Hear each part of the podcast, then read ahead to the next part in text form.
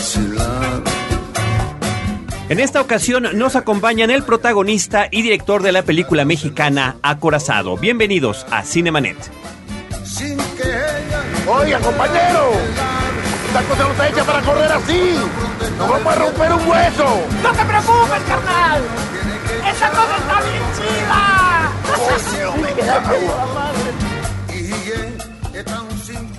El cine se ve, pero también se escucha. Se vive, se percibe, se comparte. Cinemanet comienza. Carlos del Río y Roberto Ortiz en cabina. Pon mucha atención, cabezota, porque de esto depende tu vida. Lo único que tienes que hacer es agarrar una pinche balsa y llegar de noche a los callos en la Florida.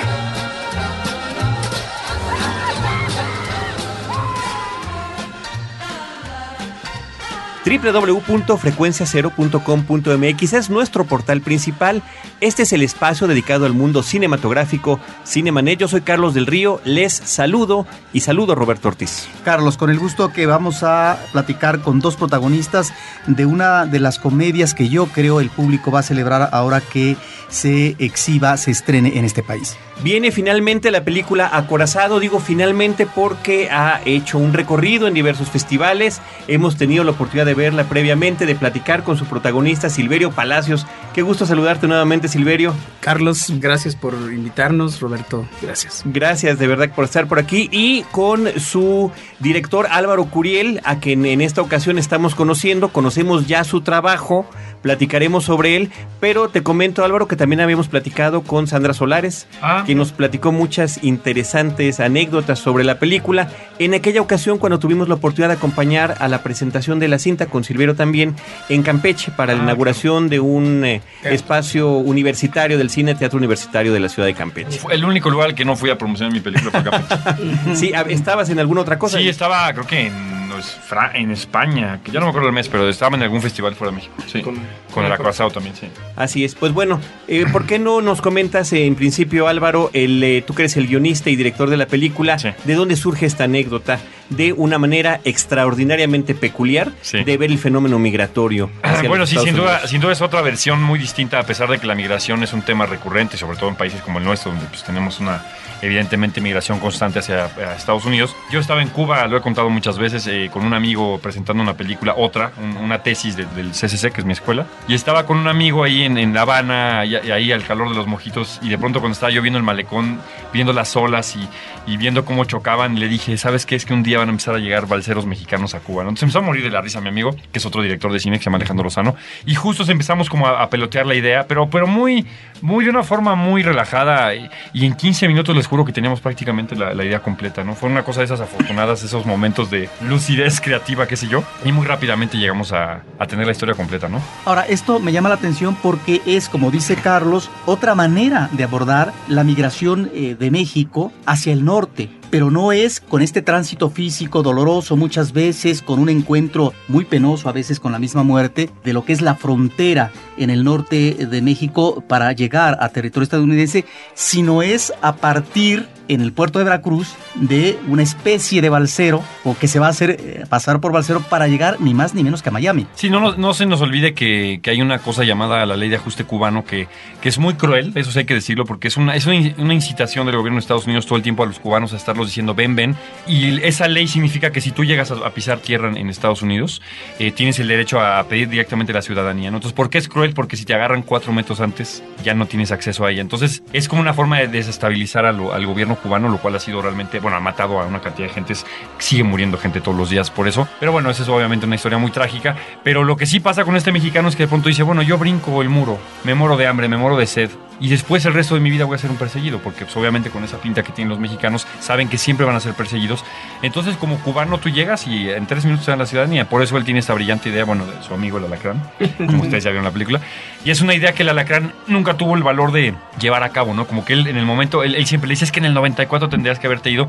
Y el que se quería ir era, era el alacrán, pero su mujer no lo dejó. Entonces como que estuvo peloteando esa idea muchos años y el único que convence es al, al más joven de, de- de los sindicalistas, que es Silverio, que tendrá 20 años menos que los demás. Entonces lo manda, como dice él, al matadero, ¿no? Así es. Yo creo que es una película que parte de, la ironía muy grande. Empieza tan solo desde el título, ¿no? Cuando nos dicen acorazado, también por supuesto vendrá por ahí la referencia cinematográfica al acorazado Potemkin. Te dará gusto que en algún momento en las colecciones de algunos cinéfilos vayan a estar esas películas lado a lado si las tienen en orden alfabético. Sí, la, la burla o la parodia. Es, es casi como en esta versión gringa de la parodia de una y de la otra, ¿no? O sea, recordemos que El acorazado Potemkin es una, pues es una película donde claramente hay una, hay un, es un panfleto comunista, es, es, o sea, tú ves el acorazado y es la, el, digamos, el cine a, a favor del Estado y el mi acorazado es, es la falta de ideología, es, es ese México que se acomoda rápidamente a lo que necesite, no importa si es la izquierda, la derecha, en medio o a un lado. De eso se trata el acorazado justamente, ¿no? Por eso no nada más tiene una sola palabra. Obviamente no se iba a llamar el acorazado algo más, ¿no? De por sí fue un pleito el, el título, al menos en el gusto que me da que finalmente se estrene con el nombre que a mí se me ocurrió, porque ha sido una batalla. Y ahí está. Oye, pero eso eh, que acabas de decir me parece interesante porque yo eh, manejaría dos elementos que tú introduces. Por un lado, lo que es el desgaste a través de los años eh, de unos sindicalistas que están en una huelga permanente que muy seguramente no va a fructificar ya y que no sé, alguien me había dicho que tenía eh, una base o una inspiración de una huelga, no sé si en el puerto de Veracruz, y la otra que ya nos platicará Silverio, su personaje que no sería propiamente el personaje de la migración de varios estados del país que a lo mejor por estarse muriendo de hambre porque no encuentran alternativas de trabajo, pues se lanzan a esa aventura de gran riesgo porque estamos ante un personaje sui generis que no propiamente se está muriendo de hambre. Mira, sí, es justamente acá de tocar un tema importante. Recordemos, digo, fue muy curioso que cuando pasó lo de Luz y Fuerza, mi película ya se había filmado. Pero lo que le pasó al sindicato de mi compañero Silverio, el de la película, es que lo extinguió Salinas de Gortari. O sea, al, al- puerto de Veracruz hubo una requisa en el 93 y desaparecieron al, al- al sindicato porque lo, acu- lo acusaron de corrupto. Imagínate, Salinas de Gortari acusó de corrupto al sindicato, cosa que seguramente era, era cierta. Y entonces todos esos señores todavía penan por las calles en Veracruz con su botecito pidiendo por una huelga que no existe. Es una huelga inexistente, es un sindicato inexistente, digamos, ¿no? Entonces, ese es el entorno y como bien dice Silverio, no es, no es de Michoacán, por ejemplo, no es un campesino, no, es sui generis, es un tipo del puerto y como ya no tiene opciones, porque es real, esta gente ya no tiene forma insertarse a, la- a lo laboral, porque ¿quién le va a dar trabajo a estos viejos? Y de hecho están mal vistos ante la gente. Eso también logró el gobierno, que fueran mal vistos porque la gente los acusa de corruptos. Entonces, Silverio seguramente era el que les hacía los mandados, ¿no? Digamos, y de pronto cuando empieza a subir, viene una huelga, no una huelga, viene, viene la, la requisa y se queda sin trabajo y lo único que él hace es seguir a sus viejos hasta donde la, hasta que la muerte los separe, ¿no? Si recuerdo bien, así es como se presenta el personaje Silverio como Silverio, Silverio Palacios con su personaje Silverio Palacios. Entiendo que fue tu primera y única opción. Seguro. Sin duda yo se lo escribí a él. Y este, y pues que te platique Silverio de este personaje tan sui generis, ¿no? Sí. Sí, bueno, ¿qué te platico? La- él había puesto la pregunta. Sí, sí, sí, exacto. No se trata de un personaje que se muere de hambre, que está en una situación de, de- de extrema pobreza. Yo creo que la pobreza que tiene este personaje, como muchos mexicanos, es una pobreza de identidad. De que no encuentra su lugar en un espacio o un espacio cómodo, accesible, un, un espacio donde se pueda sobrevivir y llenar como una expectativa de vida. Algo que nos permita soñar. Alguien me preguntaba, ¿existe el sueño americano, el cubano, si tú quieres el mexicano, cuál es? Lo triste de este Silverio, de este personaje y de muchos mexicanos igual que él, es que de pronto tenemos sueños más inmediatos y banales, o sea, como ganar el mundial, como sacarnos la lotería, como no ser una nación este, madura, no ser una nación con una perspectiva o una expectativa de vida y de triunfo eh, así a, a todas luces en el horizonte. Eso es lo que pasa con eso. Y entonces va y busca, por eso se extravía, por eso tiene una brújula que no le sirve, es la brújula del mexicano, es la brújula del país, que no sabe si va para el noreste o noroeste, si es verde, blanca y colorada, o si es azul o amarilla o multicolor. Es este hombre, que este mexicano que no tiene una directriz en, en su horizonte muy definida, luego entonces, eh, bueno, está extraviado, ¿no? Por eso es Antes fácil. de salir está extraviado. antes de salir está extraviado, ¿No? no, tiene dirección.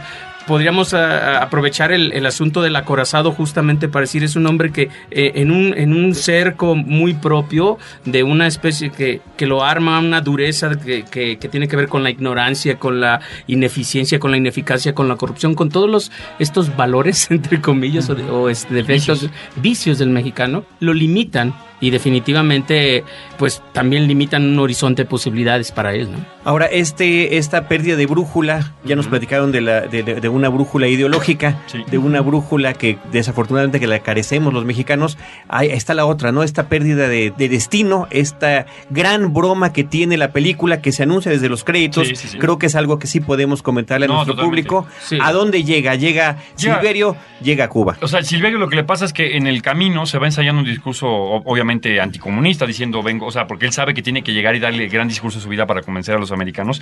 Y el problema es que cuando llega a Cuba, que no tengo ningún problema en contar que llega a Cuba porque la película apenas empieza ahí, es donde de pronto vemos ese mexicano que acomoda perfectamente su ideología a lo que le conviene. De pronto si tiene que decir que ahora viene de un del capitalismo, lo hace. Y esa es, es la crítica que le hago yo a la sociedad mexicana, porque creo que, y, y mira, fíjate que vivimos en un país súper polarizado y yo traté de justamente no orillarme rápidamente que sea a la izquierda o a la derecha con mi película, tratar de demostrar que justamente no sabemos cuando pisamos si esta es la izquierda, si esta es la derecha, es así como que somos disléxicos eh, ideológica y políticamente, ¿no? Sin embargo, ya instalado el personaje en Cuba, se abordan ciertas situaciones por las cuales el país atraviesa la sociedad a partir de ciertas eh, penurias materiales, a partir del manejo aún jerárquico en términos eh, de la conducción política. Sí.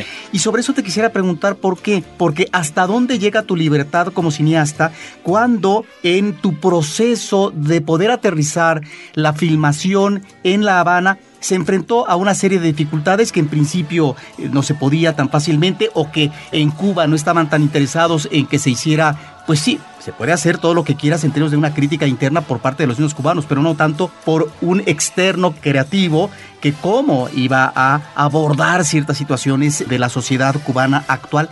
Eso por un lado, pero después cuando tú ya tienes eh, todos los preparativos, el tinglado eh, casi armado para irte a filmar a Cuba, pues resulta que te dicen, pues no estamos interesados y eh, viene ahí una situación que también yo quisiera preguntarte, parece ser que es la televisión la que aprueba o no este tipo de proyectos y cómo es que lograste salvar tantas situaciones que pudieron poner en la debacle tu proyecto. Por lo- y supongo que algo les contó Sandra, mi productora, no Sí. sé si les contó, pero bueno, básicamente lo que pasó es que a mí me negaron el permiso. Hay dos formas, estamos hablando de un país, evidentemente sabemos lo que es Cuba. Eh, básicamente hay dos formas para poder trabajar ahí, que son el ICAI, que es el Instituto de Cine, y la televisión cubana. El ICAIC me trató verdaderamente muy mal. Nos trataron como turistas, llegamos y nos veían como diciendo, estos señores que quieren hacer qué.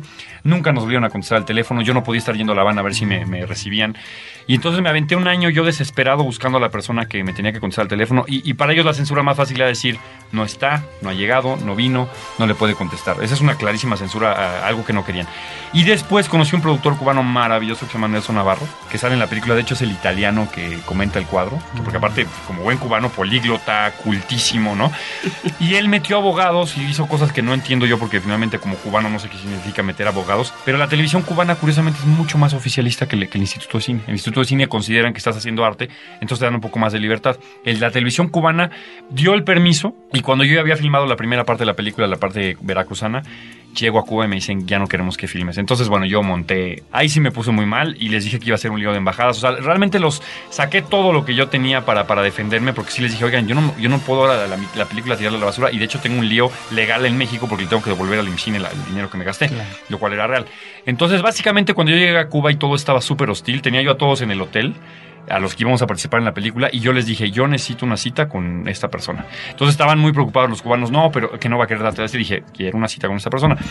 Y me fui, fue una cita curiosamente clandestina porque no, no me recibieron en ningún lugar oficial. Me llevaron a un bar, me depositaron ahí con un señor y tuve que convencerlo a partir de unos rones de que de verdad, y yo no bebo, fue, fue simpaticísima esa anécdota porque mi productora, Sandra, yo no bebo una gota de alcohol y vio que yo a la cuarta ronda yo estaba diciendo una cantidad de estupideces, ¿no? Pero ya lo había convencido, entonces decía, ya lo convencí, entonces me jalaba jalaba, me jalaba el, el vasito y yo lo volví a agarrar. Y básicamente yo lo estaba convenciendo al tipo de algo muy importante. Decía, si yo vengo a hablar pestes de Cuba, de nada me sirve la película. O sea, yo necesito mostrar que qué pasa cuando un mexicano llega a un entorno donde supuestamente tienen estos ideales. Digo, si yo- es una película sobre México. O sea, me cansé de decirlo y explicárselo. Es sobre México y sucede en Cuba para que yo pueda hacer esa diferencia. Es decir, que no se nos olvide ustedes ya que la vieron. A Silverio en Cuba le ofrecen todo lo que en México nadie le ofrece. Le ofrecen seguridad eh, social, trabajo, casa, todo. Obviamente en la versión cubana de los hechos. De hecho, Silverio está mejor en Cuba. Lo que pasa es que a los cuatro minutos él dice, yo quiero más. Que esa es un poco la, la- la versión mexicana, ¿no? ¿Por qué voy a estar igual que Nunca los demás? estamos satisfechos. Pero ¿por qué va- no, es que ¿por qué vamos a ser iguales? ¿Quién quiere ser igual en México? Perdóname, ¿quién quiere ser igual? Yo lo he dicho muchas veces, un guardaespaldas lo que sueña probablemente es tener un guardaespaldas. No, o sea, no creo que un guardaespaldas necesariamente diga el día en que seamos todos iguales. Y no por joder a los pobres guardaespaldas. Lo mismo una señora, una empleada doméstica, ¿no? Que tantas, porque, o sea, que como que cómo tienen que, digamos, digo, no es que sea denigrante, simplemente es, es esa versión tan de la colonia de todavía tener a tus tres empleadas domésticas. ¿Y a qué sueñan ellas? ¿Qué pasaría si a ellas las hicieras ricas? No sé qué harían con ese dinero. Entonces, ese es el problema de México. No queremos realmente la, la igualdad, es algo que no nos es propio, ¿no? Este, no, no, no es propio del mexicano, me parece. Pero la ironía sí está manejada de cierta manera en cuanto al entorno Sí. al que llega Silverio en. Cuba, ¿no? Claro. Sí, porque esa igualdad que le proponen, justamente, pues no, no le viene bien. Silverio de pronto dice, como este cuarto, o sea, un cuarto lleno de cachivaches. Sí, sí, vi unas casas muy bonitas en el camino, ¿no? Sí, eso es interesante porque cuando queríamos filmar, yo, Cuba, La Habana, por ejemplo, donde vive Fidel Castro, que yo perfectamente sé la zona en la que vive Fidel, que te llevé Silverio, ¿te acuerdas? Eso, ni las lomas de Chapultepec están tan, tan ostentosas, ¿no? Entonces, a mí me hubiera encantado que me- yo quería que en, en el guion, digamos, estaba escrito que él empezaba por esas casas maravillosas y acaba en La Habana Centro. Cuando, y eso tuvo que acabar en un diálogo de Silverio diciendo, había unas casas más lindas. Y aún así queda muy Y aún claro. así funciona. Sí, claro. Pero visualmente me hubiera gustado mostrar, lo que pasa es que me dijeron prohibido. O sea, los cubanos nunca me hubieran permitido sacar esa, esa- esas casas donde viven los embajadores. Es una opulencia que, que de verdad casi que lastima, ¿no?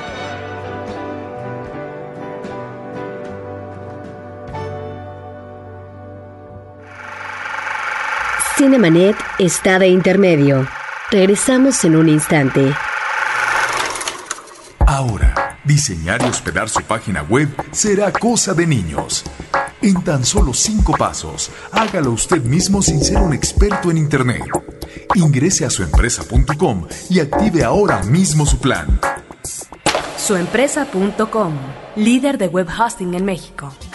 ¿Te interesan las artes gráficas? Encuentra todo lo referente con este fascinante mundo en CMYK, donde el diseño gráfico y sus diferentes facetas también se escuchan. www.cmyk.com, un podcast de frecuencia cero, Digital Media Network. Cinemanet.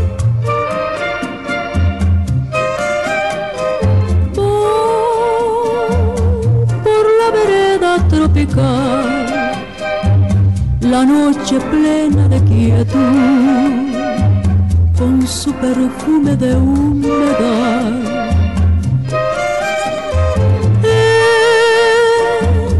La brisa que viene del mar, se oye el rumor de una canción, canción de amor y de piedad. Quisiera que nos hablaran ambos de otro personaje muy importante de la película, que es el que le da título al filme. Se trata de una balsa muy peculiar, que además está hecho, yo creo que no es ninguna selección casual que sea un Volkswagen, el auto del pueblo. Ya. Exacto. ¿Vas, güey? Pues es que lo acabas de decir, es el auto del pueblo, ¿no? Además es el auto del pueblo abandonado, que, que in- inicialmente sirve hasta como de hotel, como lo, lo llegan a ver, lo, lo verán en la película. Eh, en un eh, país que, que estuvo lleno de ellos en algún momento, en ¿no? un país que estaba atiborrado de, de- de bochos, ¿no? Donde el auto del pueblo está, está a punto de desaparecer. Sí, sí. Eh, hasta eso. Hasta eso. Hasta ese auto tan democrático que, que tuvimos Es- que era el bocho. ¿no? está a punto de desaparecer. Ya los autos eh, definitivamente que, que son de- de- accesibles son porque son autos utilitarios. Los autos este, accesibles para el pueblo están a punto de desaparecer. Es que los bochos duraban para toda la vida. Duraban para toda la vida, además de que son desechables. Esos no esos duraban para siempre. Bueno, lo puedes convertir justamente en eso, en una balsa. Sí. Lo Ahora, el bocho para mí es la. eh, aparte, es, es, no hay errores como que no los haya yo calculado. En Cuba no hay bochos. O sea, Silverio calcula que, que puede llegar con un coche como lo hacen los cubanos. ¿Por qué los cubanos sus balsas son coches? Porque no tienen materia prima para hacer nada. Entonces, cuando un, coche cubano, que son carros de los años 50, los haces flotar, los conviertes en un acorazado. Es decir, llegas o llegas, ¿no? Entonces, Silverio, primer error, un bocho. En Cuba no hay bochos. Segundo error, ¿qué demonios hace una Bueno, pero quién sabe si fue un error porque después le sirvió mucho, ¿no? Sí, se, sí, se sí, convierte en cocotaxi. Pero, pero, pero los de Miami no sé si hubieran preguntado por un bocho, ¿no?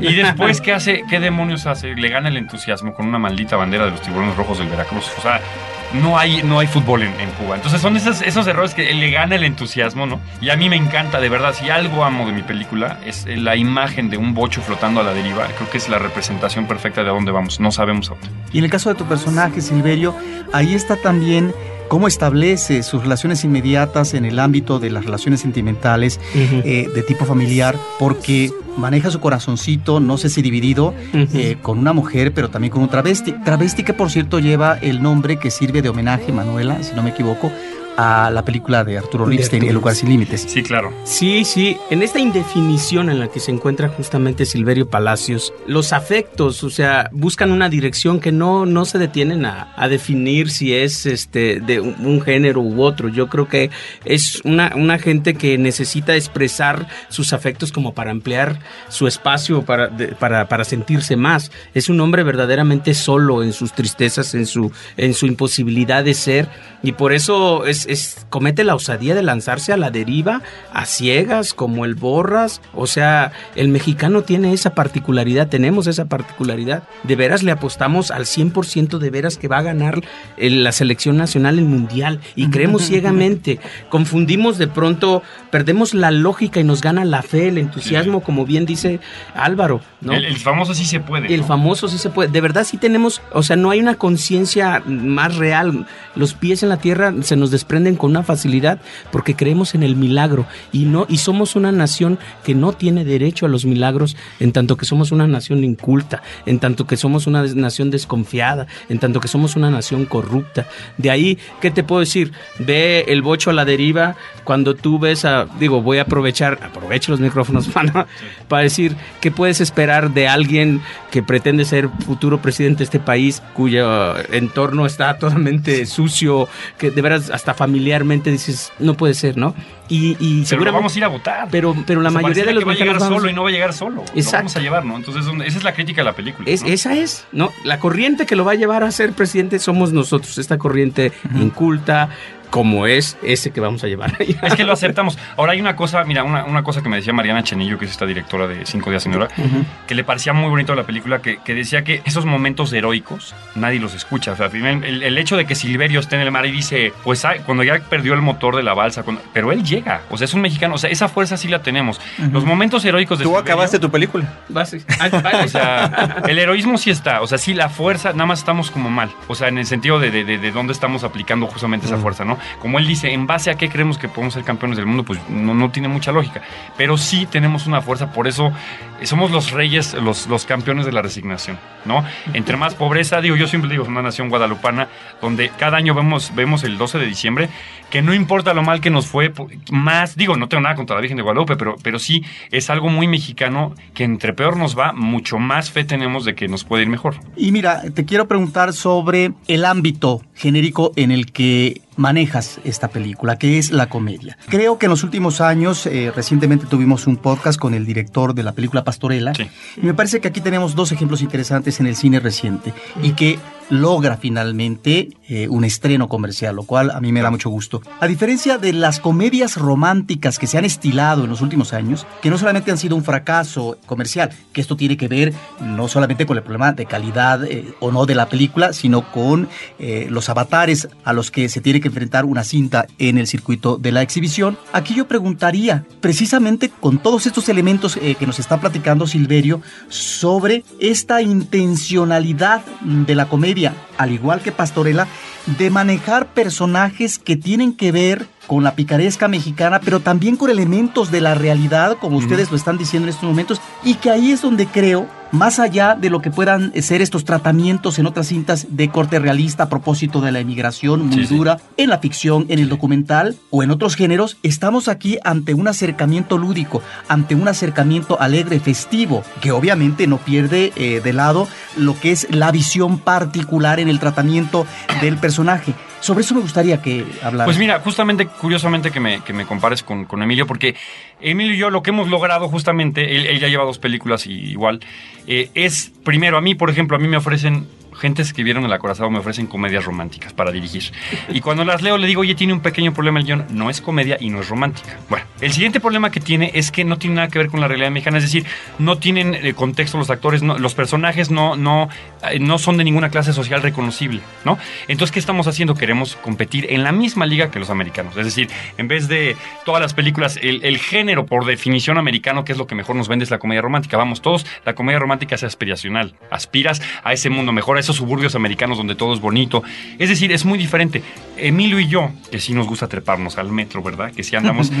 Vean los personajes que hace Emilio. O sea, finalmente, por más enloquecidos que sean los de Emilio, los míos, pareciera que la realidad ni siquiera, la realidad es mucho más compleja, ¿no? Yo rescato muchísimo ese cine, a pesar de que no es el mismo tono, pero a mí me dicen mucho, no, es que tu película con Fellini, no, yo no, bueno, Fellini, claro, ahí tengo unas gordas ahí maravillosas, pero por ejemplo, Buñuel, o sea, Buñuel o Luis Alcoriza, yo ayer estaba viendo otra vez Mecánica Nacional, o sea, mi película es Mecánica Nacional, mi película es Las Fuerzas Vivas. Es ese cine donde es, recuerden Mecánica Nacional, es una, es una joya coral sobre México donde de pronto está Sara García muerta y llega el señor de la tele que es Pelayo y le dice, a ver, a ver, ahora todos recen. Y voltea y dice Manolo Fábregas, pero va a salir a colores, ¿verdad? O sea, eso, eso, y mira que la hizo un español que se llama Luis Alcoriza, eso es lo que yo quiero rescatar. Yo le pregunté a una productora francesa que me iba a dar dinero para hacer la película, al final no lo, no lo hicimos. ¿Por qué mi película, no? Porque fue la primera que se interesó. Me decía, es que esto, ¿quién me lo va a escribir en Francia? Y es donde yo digo que no hay realidad más espectacular que, por supuesto, la mexicana, pero en la América Latina es el mejor lugar para hacer cine. de- Se los juro. O sea, yo llego a Francia y me aplasta. Me aplasta un, un lugar donde la historia volteas simplemente a París y ese lugar, si yo sientes que si tú te mueres no pasa nada. En México no. En México sientes que, que es ahora o nunca, ¿no? La realidad. Y es lo que hace Emilio. Y la gente, cuando tienes 12 salas y solo una tienes a Pastorela, por ejemplo, o al La gente está viendo una película que no se parece a las 11 que están al lado. No se parece. No les copiamos mal. Emilio no le copia mal a los gringos. Emilio hace algo que los gringos no pueden hacer. Yo hago algo que los gringos no pueden hacer. ¿Por qué? Porque no les interesa. Tratamos de ese pr- primer, digamos, esa competencia, ahí les gano. Digamos, ahora claro, el aparato que tienen ellos para promocionar sus películas, pues es muy diferente, ¿no? Y que efectivamente queda pues desde, desde este lado también el estar insistiendo con nuestro público que asista a estas películas mexicanas y ahorita que está estrenándose la cinta Claro, claro. es importantísimo y valga el comercial ir a la sala cinematográfica en el primer fin de semana lo cual garantizará que la película pueda continuar, Pueda continuar. al que sigue.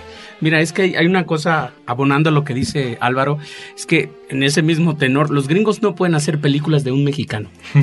Nos estamos olvidando de una cosa muy particular, de los personajes. Es decir, muchas, muchos directores dicen, voy a hacer una comedia romántica, y luego quieren encajar ahí personajes que no le cuadran. Porque... Y actores, perdón, que no le Y cuadran. actores que no le cuadran. Porque quieren copiar o realizar o madurar un género que, que de, de antemano no dominan porque los, nosotros no se nos da en términos, se nos daría eh, muy particular una comedia más que una satírica romántica o no Claro, sé qué sería. Es lo que pasa. Por ejemplo, Emilio escribe personajes y todos sabemos que el cine que funciona últimamente, el que se refiere y trata y madura y tramita con personajes. Es decir, la ley de Herodes, el, el presidente municipal este, el infierno, el, el, el cochiloco. Benny, el cochiloco, son personajes. Conozca la cabeza de Juan Pérez, el mago que representa El soldado. el, el- el soldado. Bueno, todos ellos son personajes. Entonces, nos hemos olvidado de los personajes. Y hay actores para ser personajes. O sea, créeme, hay, person hay actores casi felinescos como tú ves el reparto, los repartos que, que arma tanto Álvaro como, Emilio, como- Emilio hace unas cosas corales increíbles. impresionantes. O sea, ve este. Tefami, se- Cobos. co- Sí, ve los, son actores además de una altura que tú dices, eso es cine y además cine nuestro, porque esos personajes son, están en la calle, ¿no? Ve al gordo Cobos eh, de sacerdote ahora en Pastorela. es maravilloso, ¿no? Y ve al hace Fami de, de, de Gorgo en, en- en la cabeza de Juan Pérez igual. Son personajes y no se están preguntando si vamos a hacer una comedia romántica. Ya la policromía de, géneros que, que es natural de nuestra vida cotidiana te dice por dónde conforme te vas ocupando de, de nuestra vida y de eso, de nuestros personajes. Te dice, nosotros tenemos una comedia muy particular que yo no me atrevería de pronto a decirle comedia, comedia negra. Sí, una comedia negra, pero pero con los tintes muy mexicanos. De veras que no se parece ni a Pulp Fiction ni a ni nada. que- es, es- está implícita en nuestra idiosincrasia y nuestra idiosincrasia te va a detectar el género inmediatamente en cuanto te ocupes de ella. Ahora, eh, me parece muy interesante, Álvaro, cuando mencionas como un español, como Luis Alcoriza, logra hacer eh, una comedia de este tipo que eh, tiene su lado satírico como Me- Mecánica Nacional, pero también se convierte Alcoriza en uno de los eh, mejores retratistas de la provincia con películas como Tiburoneros, Tlayucan, inclusive la película de Tarahumara. Pero ahí está también otro español como Luis Buñuel, que no solamente en la vena realista que emana de la inspiración neorrealista en ese momento, hace en 1950 una película que choqueó a medio mundo Y ellos ofendió, a la intelectualidad mexicana Claro. que fue Los Olvidados. Claro. Pero que también hace la comedia donde maneja un estupendo fresco de las calles de la Ciudad de México y la picaresca y el humor y las formas de comportamiento grupal e individual de la Ciudad de México con esa extraordinaria película que es La ilusión viaja en tranvía. Quiere decir entonces que cuando estamos ante cineastas como Álvaro Curiel y el eh, director Portes de Pastorela, están de alguna manera retomando no solamente estos cineastas del extranjero, eh, bueno, Buñuel se nacionalizó mexicano, sino también de otros directores que fueron extraordinarios cronistas de la Ciudad de México, de ciertos personajes, eh, como en su momento Alejandro Galindo o Ismael Rodríguez. Eh, mira, ¿sabes qué pasa? Lo que no puedes perder es, y Emilio no lo pierde, y mira que lo pierden muy rápido los cineastas, cuando ese ojo extranjero es el que hizo que Buñuel llegara y dijera, esto es espectacular. Él vio todo lo que nosotros no veíamos porque estaba ahí todos los días. O sea, no tiene nada que ver el, el cine del Indio Fernández, que se inventó un México y todos lo sabemos. O sea, maravilloso México con Pedro Armendáriz de ojos verdes, un 85. Ese, ese digamos, es ese idealizadísimo México. Yo finalmente con el que comulgo es con el, con el de Buñuel. Porque, entonces yo, yo decía, no puedo perder ese ojo extranjero en mi país. Porque todos rápidamente dejamos de ver esas capas de lo que, de lo que realmente... Y no, y no hablo de vender cosas exóticas ni vendernos como artesanías. Hay un director que mis referencias son Tony Gatliff, que es un cineasta argelino-francés. ¿Qué es la diferencia? Que es un inmigrante en Francia que dice, a ver, yo veo las cosas de este lado, ¿no? Hay otro, Abdelatet, que, que la Chief, que es otro francés. Es decir, hay much- es, es un cine que acá no se conoce, pero esas sí son mis referencias, no la fácil que es Fellini, digamos que nunca he comulgado particularmente con él. Pero te digo, si tú pierdes esa capacidad de ver, yo me fui a vivir fuera de México un par de años y es donde yo entendí quién era, no cuando yo vivía en México. O sea, yo me fui a Argentina un par de años. Cuando estaba yo allá empecé, empecé a escribir mi primer guion, que fue otro guion, que no, no lo he filmado. No saben con qué facilidad se me daba en, en recordar los espacios, la- porque no, estaba yo inmerso en un mundo que no me era propio, que era Argentina, que era gente que hablaba distinto, con otra cultura, que eran distintos físicamente. Ahí fue donde me convertí en el mejor mexicano que ustedes se pueden imaginar. Y eso me ayudó mucho a no perder ese hilo extranjero en el buen sentido de la palabra, que es lo que... imagínense Luis Alcoriza, ¿cómo podía ver lo que no veía? o sea, Ismael Rodríguez juró que hacía neorealismo. Lo que estaba haciendo era el canal de las estrellas, lo, estaba consolidando. Este, digo, en el buen sentido, o sea, no, no quiero ofenderla. Pero, pero esas películas, si nosotros vemos a ese Pedro Infante, que nos sigue gustando a todos, hoy prácticamente está perpetuado en el canal de las estrellas. Uno ve lo que es el canal 2 y es, es el canal de las estrellas, ¿no? No es Luis Alcoriza y esa acidez como de las películas que acabas de mencionar, el mismo Buñuel. Digo, hay una migración importante de, de extranjeros y no quiero decir que los extranjeros son los únicos. Fernando Méndez, ese sí hizo un cine, no sé si vieron, por ejemplo, El Suavecito. Es una película donde sale mi abuelo, que es un clásico y no se conoce mucho, ¿no? Básicamente es lo que yo creo que no podemos. Emilio no lo hace tampoco, no pierde ese ojo de, de- de ver la diferencia. Nosotros rápidamente el cine americano nos, nos destroza a muchas veces esa visión de rápidamente queremos competir, rápidamente queremos irnos a Estados Unidos con nuestra Imitar. primera película. Claro, y copiamos y copiamos mal, porque no seguimos sus guiones que son perfectamente matemáticos. No entendemos que Jennifer Aniston no es lo mismo que Anaí. O sea, hay que entender, digamos, ¿no? Aunque tenga 3 millones de followers. Este, yo siento que hay que ofrecerle a la gente algo distinto. Mira, ahorita hay una camada bien importante de directores en México. Yo de verdad creo que es, con el perdón de mis an- antecesores, creo que es la más diversa, la más plural. Tienes a Pérez Cano que hace Norteado, que es una película también sobre migración, que me parece maravillosa. Con el tono de comedia. Tienes Misbala, claro, pero súper sutil. Tienes Misbala. O sea, hay una cantidad de directores hoy que sí están diciendo, yo quiero hacer algo diferente al, al cine americano, y aún así están llegando a las salas y aún así están haciendo que la gente vaya. Entonces creo que está increíble.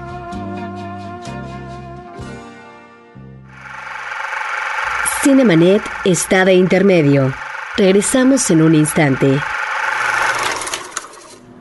Los aficionados a la fantasía, el horror y lo sobrenatural ahora tienen un punto de encuentro. Horroris Causa, donde la imaginación y el miedo nos llevan a explorar los más oscuros rincones de las artes. www.horroriscausa.com, un podcast de frecuencia cero, Digital Media Network. Frecuencia Cero más cerca de ti. Síguenos por Twitter a través del usuario arroba frecuencia cero o bien únete a nuestra comunidad e interactúa con nosotros en www.facebook.com diagonal frecuencia cero. Esperamos tus comentarios, sugerencias y opiniones por estos medios. Cinemanet.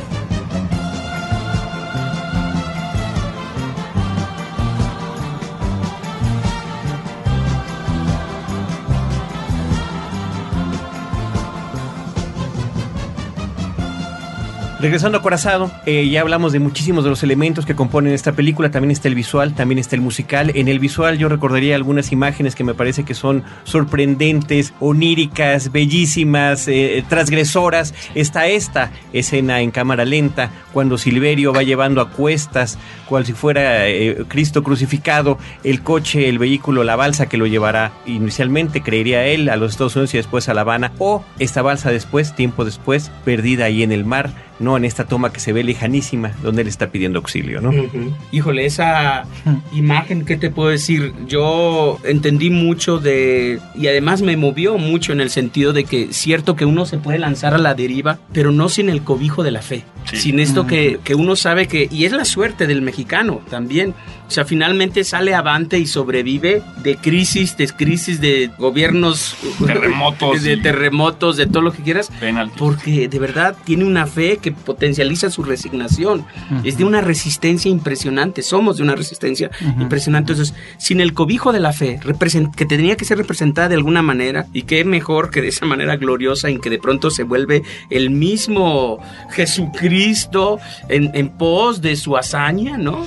¿Qué te puedo decir? Sin ese cobijo no se podía lanzar a la deriva así, así. Sí, es una preparación como bastante mexicana, o sea, porque aparte para mí el pueblo no nomás lo, no nomás lo, lo acompañaban, medio lo empujaban. O sea, Sí, claro, esa claro. fuerza que a él le faltaba, su mujer le dice, vas, órale, vas. Pero, pero al final hasta, hasta vemos una lágrima de ella cuando él se va, porque sí, sí, sí la sufren. O sea, finalmente es una mujer fuerte que todo el día- es la, es la que trabaja. El otro dice que está en huelga. Esta, esta es la que se tiene que llevar dinero a la casa.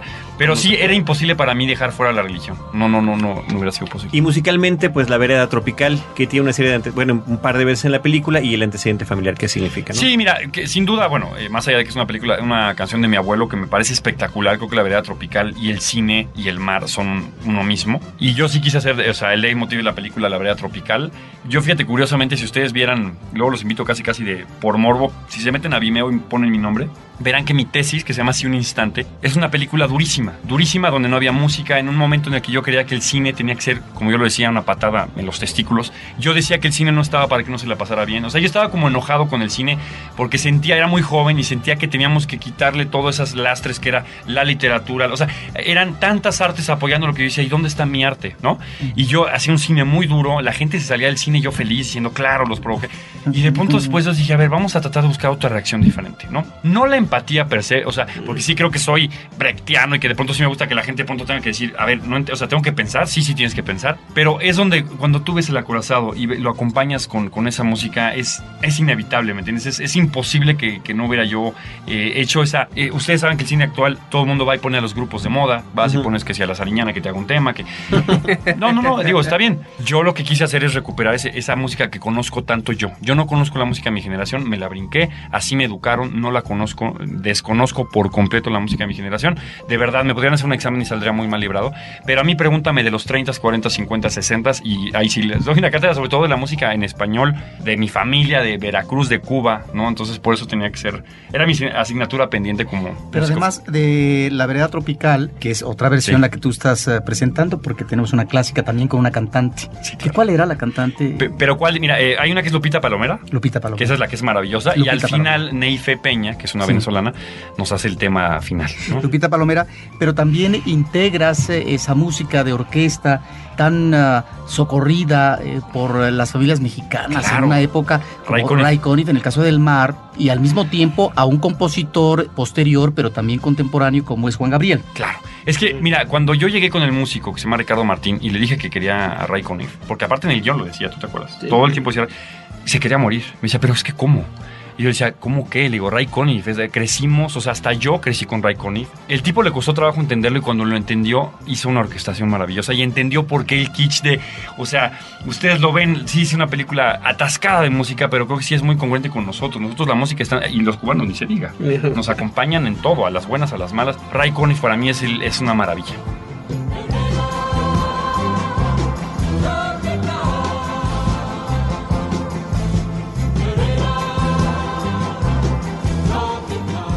Ahora que hablas eh, de mm, Cuba, ¿cómo recibe? No sé si nada más ha sido Sí. eh, en el Festival de La Habana. Claro, la película apenas ingresa al estadio de la exhibición comercial, Sí. pero seguramente ya tuvo un primer acercamiento con el público cubano. ¿Cómo lo ha recibido la película? Pues dos cosas. La primera es eh, los, las mejores reseñas o la, la gente que sale más contenta con la película de los lugares que he visitado en el mundo son los cubanos. Es decir, he estado en Nueva York, he estado en Los Ángeles y de pronto llegan y aparecen cuatro cubanos que me dicen, increíble tu película, gracias, súper respetuosa con, con nuestro país. Respetuosa, más no, no, no, forma- Complaciente. no complaciente, respetuosa como que sí sintieron que esa era su Cuba y curiosamente en Cuba no quieren ver la película. O sea, los, los que tienen que hacerse responsables por ella no se quieren hacer responsables. Hay una censura súper discreta que es, uy, no la seleccionamos en el Festival de La Habana, lo cual es rarísimo, sinceramente es rarísimo porque es una película totalmente para el Festival de La Habana. Y así ya, te- y entonces ya te quedas, obviamente, ¿con quién voy a hablar yo? ¿Con qué exhibidora ya voy a hablar para la película? Pues con ninguno. Ya Estás la hablando del. Estado. Está marginada. La verdad es una lucha que haré después. Ahorita no tengo ganas, ahorita la lucha es México, Claro. eh, venderla en el mundo, qué sé yo, y ya retomaremos el tema Cuba. Ahorita no, está desgastado. Fuimos y la mostramos al, al embajador de Cuba en México y fue, fue verdaderamente una situación muy desagradable. En mi caso fue muy desagradable porque yo no les pedí que la vieran, ellos me pidieron pasarla. Muy serios, acabaron, me dieron la mano, se fueron. O sea, era una cosa que dije, yo qué necesidad tengo de enseñárselo a estos señores. Me sentí muy mal y cada palabra que dice ese guion, yo la sufría así como si me la estuvieran cincelando en el cerebro. porque Estaba ahí con el señor y pues claro, no se reían, ¿verdad? Aunque se morían de ganas de reírse. ¿no? Ni una risita. No, muy, muy, muy poco, muy poco. Uno No, que otro ahí, asomó. claro que sí, sí, sí, hubo, sí, pero, Pero les costó. pero sí, les costó, sí. Muy interesante, sí. Es que no es que aborda, aborda los problemas de Cuba, es que si tú quieres, este mexicano que es, está acostumbrado a expandir su mexicanidad donde quiera que se posa, donde quiera que se pare, en cualquier territorio, lo que hace es develar, ¿no? Si tú quieres accidentalmente, pues las empatías que tenemos en cuanto a las conductas, si tú quieres anormales, esas cosas que como cohabitantes de un mismo entorno amorfo, sin, ¿no? Con, o, o frágil, ¿no? O tambaleante, pues este, necesariamente el ser humano como que siempre toma las mismas vertientes, que todos sabemos, o sea, que se corrompe, lo que sea, y bueno, de alguna manera devela eh, lo que pasa en La Habana, todos sabemos que La Habana tiene un espíritu comunista, socialista, en, eh, este, generalizado políticamente, ideológicamente, pero lo que se vive, lo que se ejerce en la realidad, pues es distinta, ¿no? Como aquí, eh, somos patriotas en, en muchos sentidos y vamos y celebramos el 15 del grito de la independencia y el 20 de, de noviembre y somos revolucionarios y guadalupanos, pero salimos a delinquir, ¿no? Y o en nombre de ello lo hacemos, ¿no? En todos los sentidos, o sea... Hay que persinarse antes. Hay que de antes. hacer cualquiera de esas cosas. Porque hay que protegerse. Porque sí, ¿no? Sí. Sí, seguro.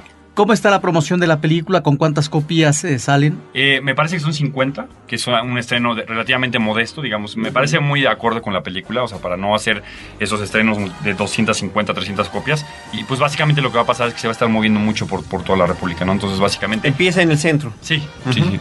Entonces, mira, yo te voy a ser muy sincero, hay un discurso, yo creo que la gente se cansa con este discurso de échame la mano, apóyame, en, en términos de, de- de vayan a ver cine mexicano, a mí ya me desgastó ese discurso porque a mí ya me echaron la mano la gente ya me pagó la película, o sea, que no se nos olvide, ¿no? O sea, yo no quiero abusar de ese discurso y yo básicamente los que los invito es que si van a ir al cine este fin de semana, vean El Acorazado porque es una película que les apuesto lo que quieran, que les va a gustar muchísimo y miren que llevo un año enseñándola en muchos países del mundo. Y claro, la consolidación, bueno, es algo que nosotros también tenemos que aprender a trabajar los cineastas porque ya producimos mucho, ya logramos muchos, muchos cambios. Cuando hicimos la ley de Hero- de Herodes, yo la hice, digamos, yo trabajé en esa película hace 12 años, se hacían dos o tres películas al año, estábamos muy mal. Entonces, lo que ya logramos es que estos incentivos fiscales hagan una, una industria mucho más viva, mucho más poderosa, y ya tenemos problemas ahora nada más con la exhibición y la. O sea, evidentemente es un problema, ¿no? ¿Por qué? Porque con una sala y 60 películas, entonces nos tenemos que estar peleando. Tengo que decirle a Emilio, oye, ya saca Pastorela para que pueda entrar yo. Eso sin duda es un problema, pero la verdad estamos cómodos, los cineastas, los cineastas, digo, yo sé que eh, Silverio no puede decir lo mismo porque los actores la tienen dura,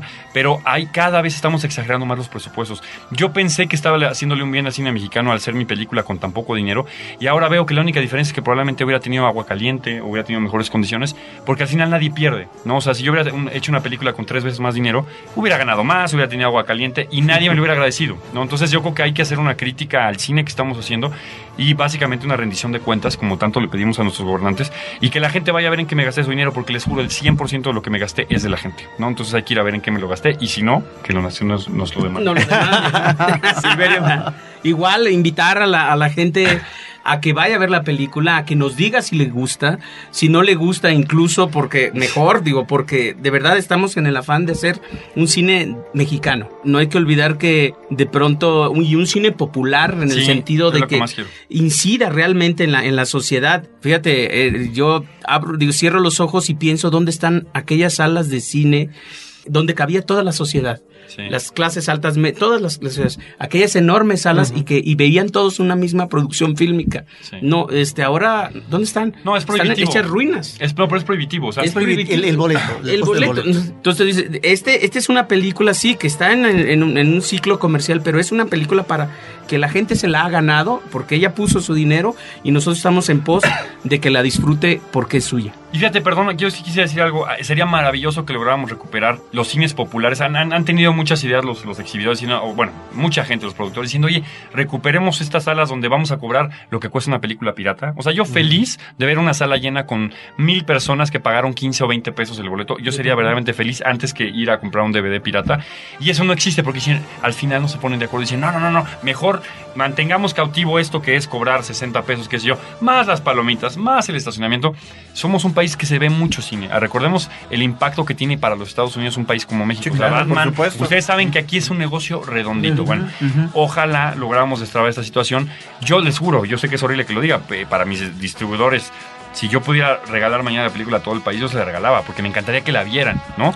Eh, no es el caso a mí, de hecho, seguramente no me tocará un solo centavo de la exhibición, no es el ya no me toca a mí, yo soy director, y bueno, que tengan suerte con, con el negocio, pero ojalá de verdad tuviéramos acceso a más personas por una cuestión de costos, ¿no?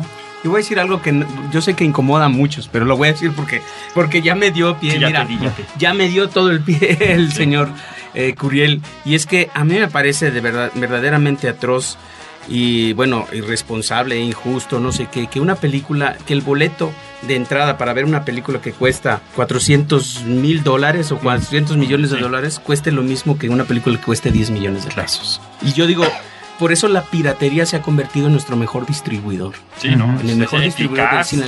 rápido, Porque, porque, todas partes, porque claro. se ocupa, porque es el costo del boleto, es el costo real del boleto de nuestro cine. No, el, problema es que no es la calidad del cine que merece la gente. Necesita verla en sus salas. Necesitamos volver a, a los muchos poquitos para entonces tener miles y miles y millones de mexicanos viendo su filmografía o la filmografía nacional. Claro, aunque este es un problema que tiene que ver con eh, un cuello de botella que es la exhibición, pero qué bueno que la comunidad cinematográfica recientemente y ojalá también esta transición sexenal que próximamente se va a dar en este país pueda servir que esta voz suene por parte de la comunidad cinematográfica para cambiar estas condiciones que realmente llevan a la ruina económica en términos de recuperación y de taquilla al cine mexicano. Y a la imposibilidad de que el público vea la película de un cine que se hace para compartir, ¿no? No, pero aparte, imagínate, yo, yo voy a ser mucho más exagerado y me van a mandar a matar a mis amigos cineastas, pero si ya lo pagó la gente, que ya no lo pague.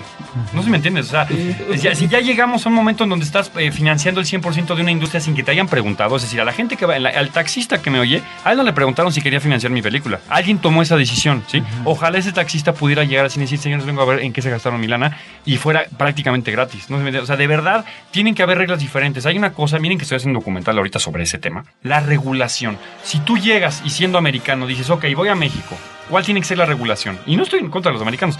Mire, señor americano, usted va a tener aquí, son 12 salas. Sí, le vamos a dar 8, 9, órale. Ahora, las reglas del juego para poder competir con usted, compañero norteamericano, son tres salas para los mexicanos. eh, el costo del boleto mexicano va a ser más económico. O sea, tendría que haber muchas más, más regulaciones para que pudiéramos competir mejor. Vengo de la India. Se hacen 700, pe- 800 películas para un mercado local. Es decir, algo está pasando en la India. Evidentemente es una cuestión cultural, tú ves, Ujú. porque ahí evidentemente es otra, otra cultura. No son occidentales. No se comen tan fácilmente lo americano como se...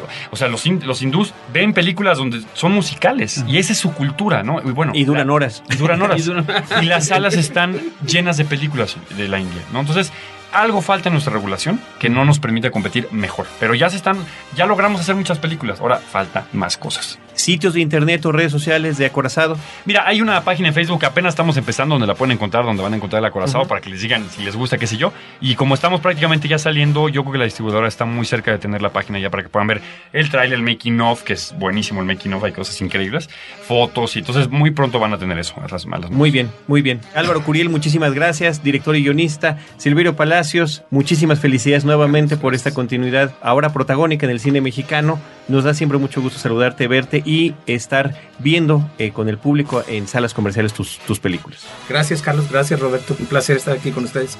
Gracias por el espacio y Charla viva. Corazón. Ay, sí, no. Char- charla de nivel, charla de nivel. No, ya sale el 9, estrenamos. Extraordinarios. Acorazado 9 de diciembre. Desde estos micrófonos nosotros agradecemos también a nuestro equipo de producción, Abel Cobos en la producción en cabina, Paulina Villavicencio en los micrófonos, Roberto Ortiz y un servidor Carlos del Río. Recordamos también nuestras redes sociales, arroba Cinemanet en Twitter, tenemos facebook.com diagonal Cinemanet, Cinemanet 1 en YouTube y cinemanet.mx, que es nuestro portal, donde pueden escuchar cada uno de estos episodios, donde nosotros los estaremos esperando con cine, cine y más cine. Qué le dieron? Trabajo, casa, comida, seguridad social, todo.